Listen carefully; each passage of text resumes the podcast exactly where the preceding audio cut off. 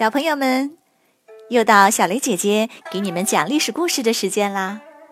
今天我要给你们讲的故事名字叫做《鸡鸣狗盗》。乐毅组织五国联军讨伐齐国，魏国也出兵参加了。可魏国的相国却是个齐国人，叫做孟尝君。他本来在齐国当相国。后来，齐王不满他权势太大，想要杀他，这才逼得他逃到了魏国。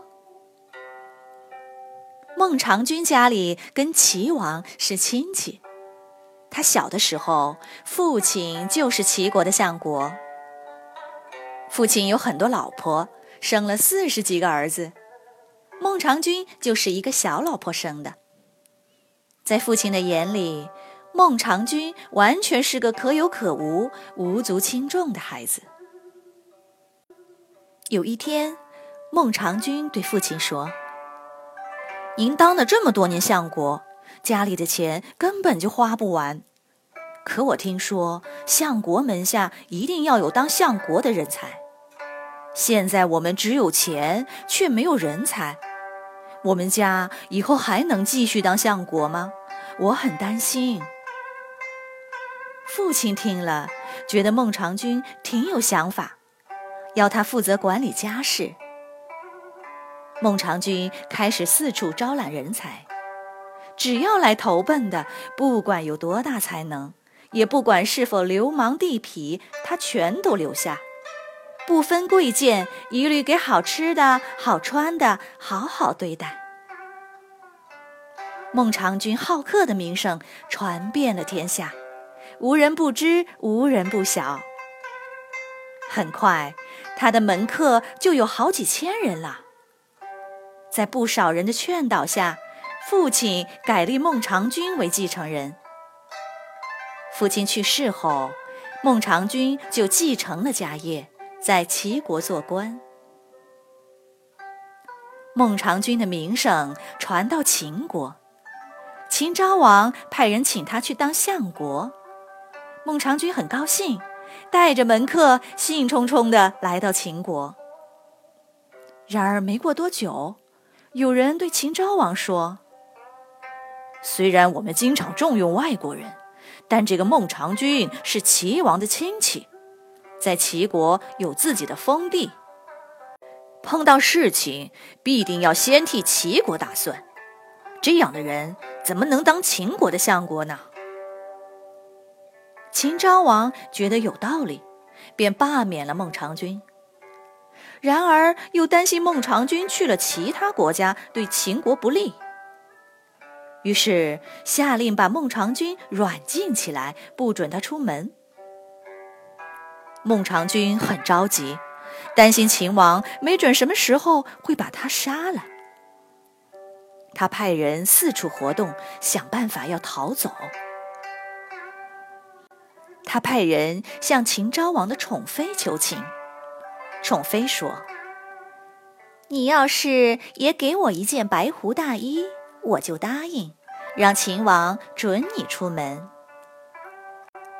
孟尝君的确有一件独一无二的白狐大衣，不过已经送给秦昭王了。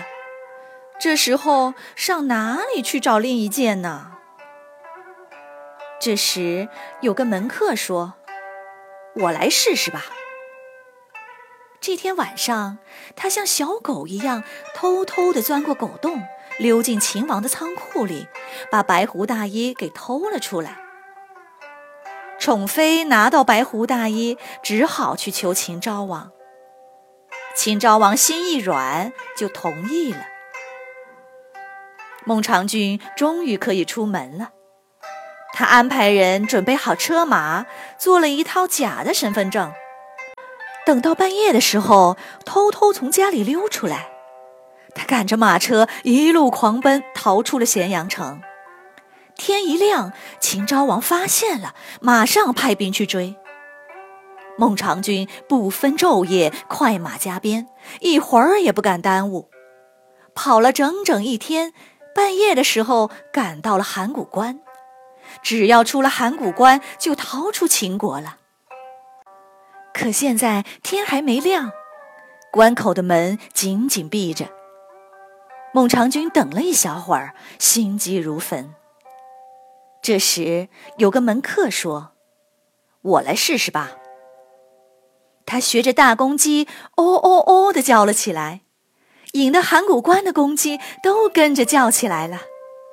士兵们以为天快亮了，揉着还没睡醒的眼睛，打开了门。孟尝君拿着假的身份证，赶紧出关，扬长而去。